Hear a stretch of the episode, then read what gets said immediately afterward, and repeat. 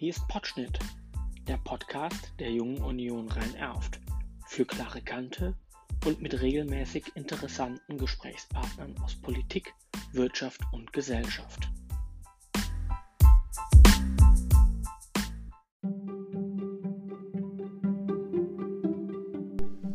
Mein heutiger Gesprächspartner ist der Generalsekretär der CDU Deutschlands, Paul Ziemiak. Als ich 2009 in die Junge Union eingetreten bin, war Paul schon Bezirksvorsitzender der Jungen Union Südwestfalen. Und als ich 2014 Kreisvorsitzender wurde, wurde er in der ersten Kampfkandidatur um dieses Amt seit 1973 vom Landesvorsitzenden der JU NRW zum Bundesvorsitzenden der JU Deutschlands und tourte, damals schon sehr innovativ, mit einem poppigen Opel Adam quer durch Deutschland, um mit den einzelnen Verbänden zu sprechen. Von da an ging es relativ schnell. Paul zog 2017 in den Bundestag ein und wurde am 8. Dezember 2018 zum Generalsekretär der CDU und damit das erste aktive JU-Mitglied, das diese Funktion in der Bundespartei ausübt. Angesichts von den Namen seiner Vorgänger wie Kurt Biedenkopf, Heiner Geißler, Angela Merkel, Volker Kauder, Ronald Pofalla, Hermann Gröhe, Peter Tauber und AKK selbst ein ganz schön starkes Amt. Mit ihm spreche ich über moderne und zeitgemäße Parteiarbeit. Heute ist Freitag, der 3. Juli 2020. Ich heiße André Hess und bin der Kreisvorsitzende der Jungen Union Rhein-Erft und wünsche viel Freude mit dieser neuen Folge des Podcasts Podschnitt.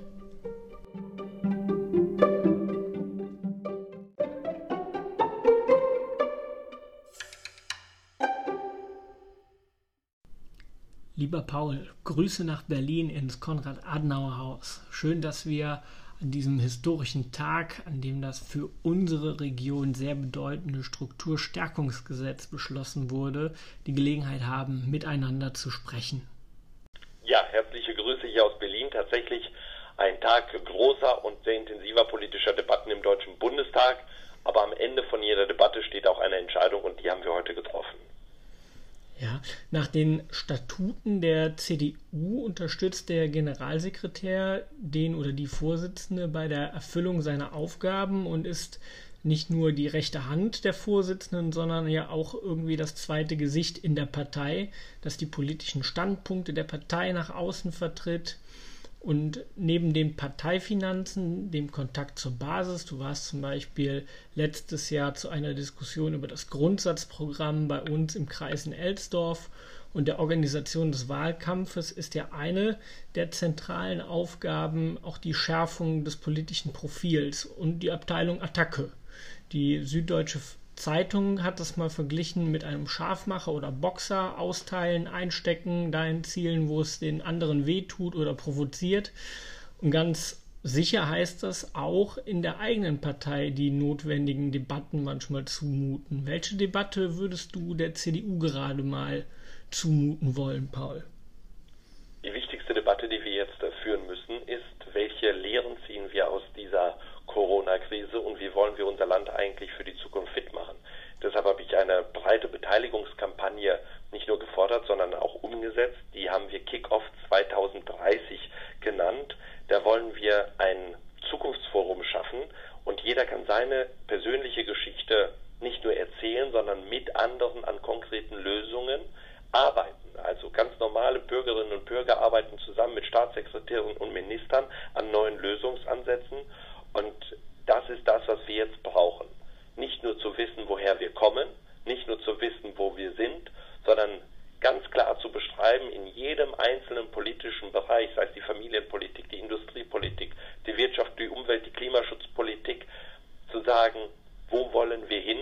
Und das gilt zum Beispiel auch für große Themen wie unser Verhältnis äh, zu China und den USA. Ja, da komme ich auf jeden Fall gleich auch noch einmal drauf zurück. Einmal auf ähm, das, was am Wochenende ansteht und sicherlich auch auf die Zeit nach Corona. Ähm, möchte aber erst noch einmal zurückschauen und zwar ähm, gab es ja vor einiger Zeit das Rezo-Video und die Reaktion darauf ist ja vielen eher als so eine etwas unsouveräne und aus der Zeit gefallene Reaktion der Parteikommunikation in Erinnerung geblieben. Nun wurde allerdings schon zweimal Greenpeace durch die souveräne Aktion der CDU überrumpelt. Einmal während des Bundesparteitages letztes Jahr, als das C aus dem Konrad-Adenauer-Haus gestohlen wurde und zuletzt vorgestern, als sie das Konrad-Adenauer-Haus schwarz eingehüllt haben. Was wurde in der Zwischenzeit verbessert? Wir haben unsere komplette Kommunikation, unsere Sprache, unseren Stil und auch die Reaktionsgeschwindigkeit verändert. Wir haben hier eine ähm, ganzheitliche Kommunikation im Haus. Das war mir sehr, sehr äh, wichtig. Äh, das steuern wir alles über einen Newsroom. Wir sind einfach äh, und äh, äh, schnell unterwegs. Das heißt, jeder versteht auch die Botschaften, die wir senden. Äh, mein Ziel ist, dass wir die digitalste Partei Deutschlands sind. Aber das funktioniert nur mit richtigen Antworten, mit klaren Antworten, die einfach erklärt sind, aber tief in der Argumentation sind und am Ende auch ein bisschen mit Augenzwinkern, Humor und Gelassenheit und das haben wir nach meinem Eindruck in den letzten Monaten ganz gut zusammengebracht. Ja, du hast ja auch in mehreren Büchern mitgewirkt, unter anderem im Buch der jungen Gruppe des Bundestages, Eine Politik für morgen heißt es. Die junge Generation fordert ihr politisches Recht und hast dort das Kapitel Mehr Respekt vor Familien geschrieben. Eine wesentliche Aussage dieses Kapitels lautet, wir brauchen in Deutschland insgesamt mehr Respekt vor Familien. Und ich erinnere mich an Passagen in JU-Leitanträgen, wo es um die Vereinbarkeiten in der Rush-Hour des Lebens ging. Wie kann es denn sein, dass es in unserer Partei immer noch verkrustete Strukturen gibt, bei denen Fraktion oder Parteivorstand nicht nur über 70 Prozent weiß und männlich sind, sondern auch der Altersdurchschnitt stark auf die 70 zugeht und Sitzungen bei großzügigen Entgegenkommen erst um 17 Uhr beginnen? Das hat viele Gründe und deswegen haben wir auf dem letzten Bundesparteitag auf meinen Vorschlag hin eine Struktur- und Satzungskommission eingesetzt, die sich genau so mit diesen Fragen beschäftigen soll. Also wie müssen wir die Partei inhaltlich, personell, aber auch organisatorisch erneuern? Wie werden wir jünger? Wie werden wir auch weiblicher? Das ist ein, ein Punkt, das viele umtreibt. Und deswegen heißt für mich Volkspartei zu sein, auch wirklich die Gesellschaft abzubilden, zu spiegeln. Und dafür haben wir ganz konkrete Vorschläge. Wir werden äh, in der kommenden Woche genau über diese Vorschläge sprechen. Das betrifft von der Bundesebene bis hin zu den Ortsverbänden. Und dazu wird es neue Formate geben. Es wird Anpassung der Satzung geben. Ähm, es wird viele Dinge geben, um neues Publikum auch anzusprechen und diejenigen, die dabei sind, auch zu motivieren, sich weiter einzubringen. Mhm. Ein anderes Buch, das ja erst vor ein paar Tagen erschienen ist, ist das Buch Neustart, in dem mhm. 64 Abgeordnete und Experten, unter anderem auch du, mhm. sich mit der Frage auseinandergesetzt haben, wie Deutschland in Zukunft aussehen muss. Was ist deine Botschaft und Forderung, die du in dem Buch platziert hast oder die wir mehr Beachtung schenken müssten? Wir haben dort viele Dinge zusammengebracht. Wir sind fest davon überzeugt, dass wir einen richtigen Ruck brauchen, insbesondere bei der Digitalisierung. Aber das soll keine Worthülse sein, sondern das muss ganz konkret äh, geschehen. Was heißt das? Äh, wenn wir neue Infrastrukturprojekte planen, egal ob es um den Ausbau digitaler Infrastruktur geht oder anderer Infrastruktur, brauchen wir beispielsweise äh, zügige Planungsverfahren. Da hinken wir auch im europäischen Vergleich weit hinterher. Und das ist ein wichtiger Baustein. Auch der war mir sehr wichtig. Äh, Abbau von diesen Strukturen, äh, auch für dieses Buch und für Deutschland selbst. Ja, ich habe das auch gelesen, dass es sehr viel über Digitalisierung, aber auch über die Modernisierung der Verwaltung an sich geht. Ja. Ohne jedoch äh, zu meiner Erleichterung in das übliche Lied der faulen Staatsdiener einzustimmen. Jetzt hast du schon ein Beispiel genannt. Wenn die Staatsdiener also nicht faul sind, was ist denn sonst noch faul im Staate? Es sind Strukturen, die einfach nicht überarbeitet wurden. Wir kommen aus einer Zeit, in der das vielleicht noch möglich war. Heute ist es nicht der Fall. Wir brauchen ähm, heute zügige Verfahren. Heute braucht man 20, 30 Jahre, um eine Bahnstrecke zu planen. Auf der einen Seite fordern wir, dass wir mehr auf der Schiene machen statt auf der Straße. Und gleichzeitig gibt es immer mehr äh, Initiativen, die sich gegen solche Infrastrukturprojekte richten. Jetzt gibt es welche, die sogar wieder das, äh, die Klagerechte noch ausweiten wollen. Ich sage, wir brauchen in einem Rechtsstaat ein klares Verfahren, aber jedes Verfahren in jedem Rechtsstaat muss irgendwann ein Ende finden und deswegen brauchen wir da klare und kürzere Strukturen.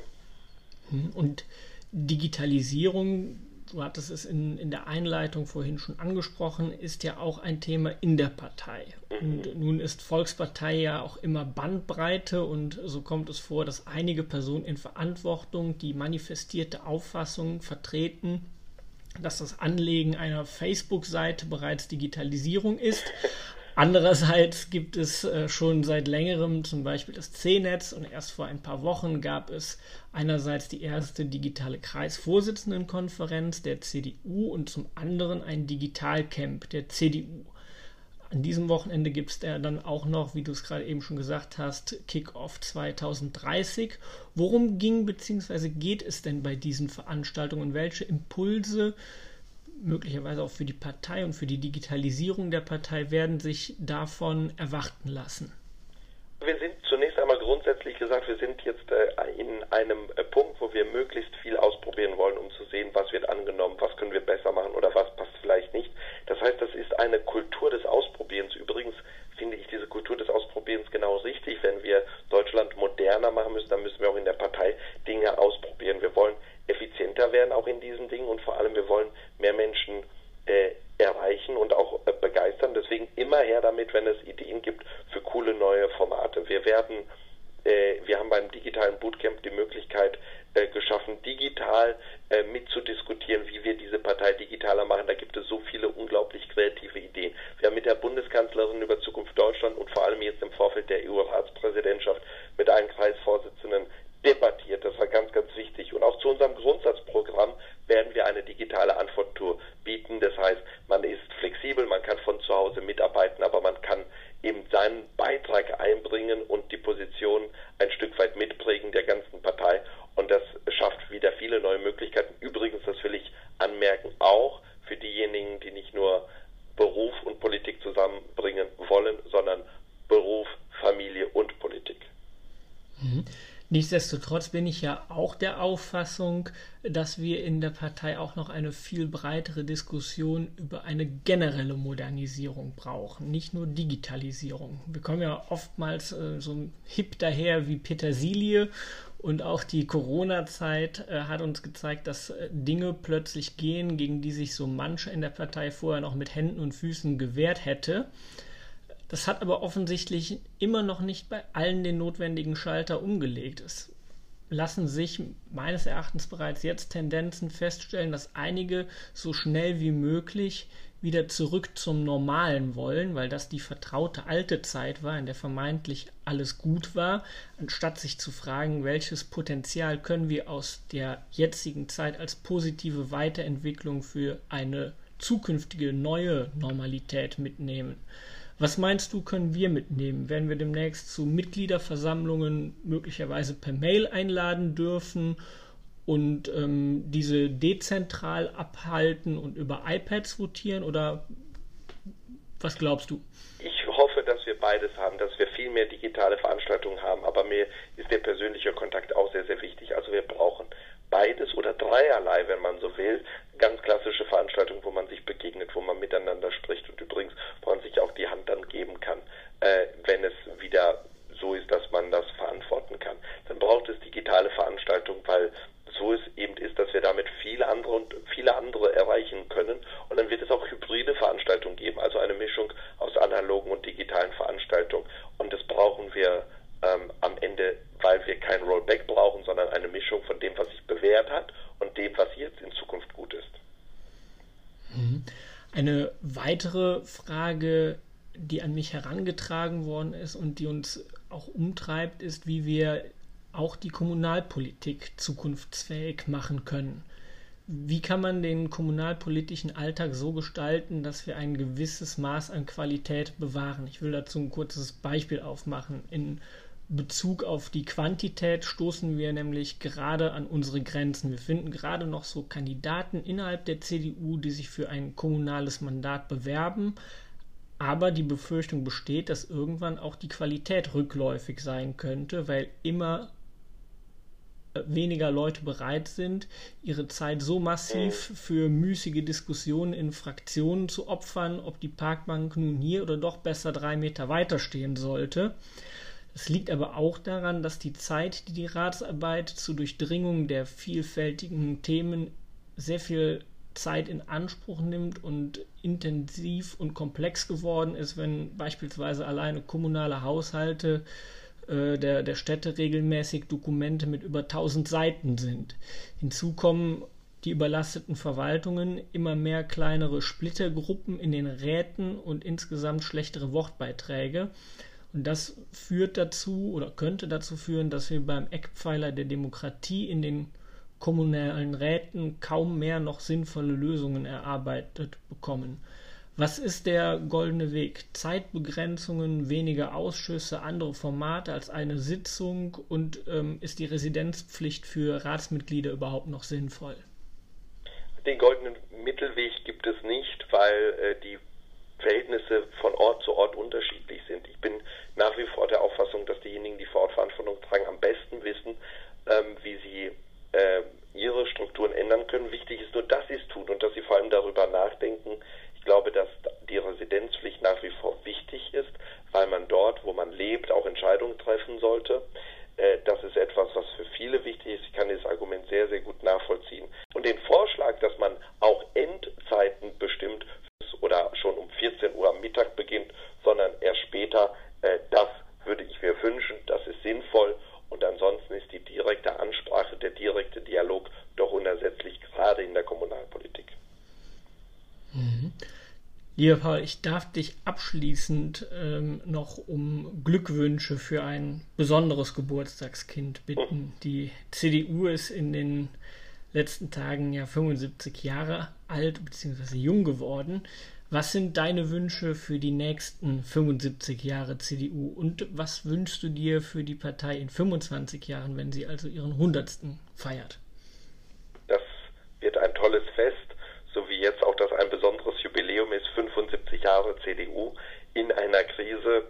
Aber wir blicken zurück ja auch mit auf das, was wir geschafft haben. Und insofern sind wir uns bewusst, wie wichtig es ist, dass wir eine große Volkspartei sind. Und mein Wunsch ist, für die nächsten 25 und auch für die nächsten 75 Jahre, dass wir eben diese große Volkspartei der Mitte bleiben, dass wir die Gesellschaft zusammenführen. Es braucht so eine politische Kraft in Deutschland, heute vielleicht mehr denn je, und dass wir uns der Zukunft widmen, dass wir unsere Positionen auch immer wieder überprüfen und an die Herausforderungen anpassen, auch neue Wege gehen und trotzdem bei unseren Wurzeln bleiben, beim christlichen Menschenbild, den Schutz der Würde eines jeden Einzelnen in den Mittelpunkt stellen.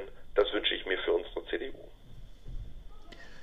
Gut, dann vielen Dank für das sehr interessante und anregende Gespräch, lieber Paul. Danke und ich sage einfach mal bis bald hoffentlich. Bis bald. Ja. Mach's gut. Tschüss. Uh, tschö. Tschüss.